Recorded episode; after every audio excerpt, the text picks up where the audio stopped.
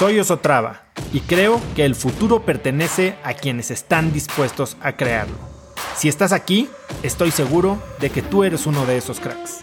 Una persona que toma acciones de impacto todos los días, que aprende y prueba cosas nuevas, que ataca sus miedos y sobre todo que vive la vida en sus propios términos. En episodios cortos te presento una serie de preguntas, conversaciones e ideas que te ayudarán a conocer lo que te mueve, ser mejor en lo que haces y vivir una vida más grande.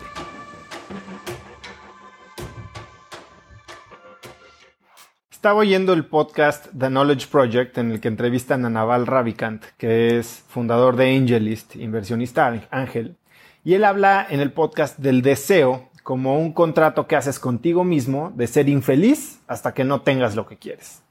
Y la posición me parece correcta, pero hasta cierto punto incompleta. ¿Por qué lo digo?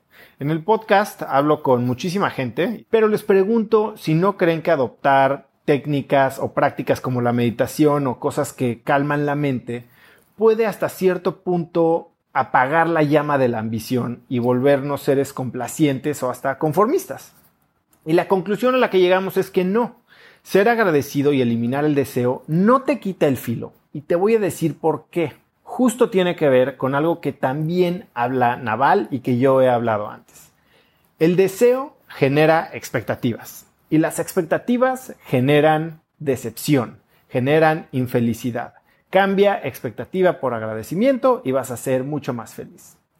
Pero también a cambio de esto puede generar empuje y motivación y garra. Pero hay otra cosa que genera empuje y motivación sin los efectos secundarios negativos, y eso es la preferencia. Lo que significa esto es que es posible estar 100% agradecido y feliz y hasta, si lo quieres decir, conforme con tu situación actual, pero tener una preferencia por algo diferente y es de ahí de donde se alimenta la llama, es de ahí de donde sale tu motivación para seguir mejorando, para seguir creciendo. Si quieres probarlo, haz este ejercicio. Es muy fácil. La próxima vez que sientas deseo por alguien o por algo y que creas que eso es lo que te motiva, que eso es lo que está alimentando tu fuego, haz esto. Agradece dónde estás, agradece con quién estás, agradece lo que tienes, pero también piensa que preferirías cambiar ciertas cosas, preferirías que algunas cosas fueran diferentes.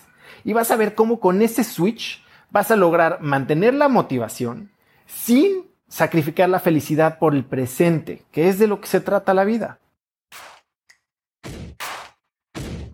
Conecta conmigo en Instagram como arroba osotrava y dime qué te pareció este episodio. Mi meta es inspirar a una nueva generación de hispanos a vivir vidas más grandes. Y si me quieres ayudar a lograrla, lo mejor que puedes hacer es seguirme en Spotify y dejar una reseña en Apple Podcasts para así subir en ese ranking. En tu reseña cuéntame de qué temas, categorías o personas te gustaría aprender y me aseguraré de leerlas para darte el contenido que quieres. Y no olvides unirte a mi comunidad de cracks en cracksnetwork.com. Es gratis y conectarás con más gente en el mismo camino de crecimiento que tú. Eso es todo por hoy. Yo soy Oso Traba y espero que tengas un día de cracks.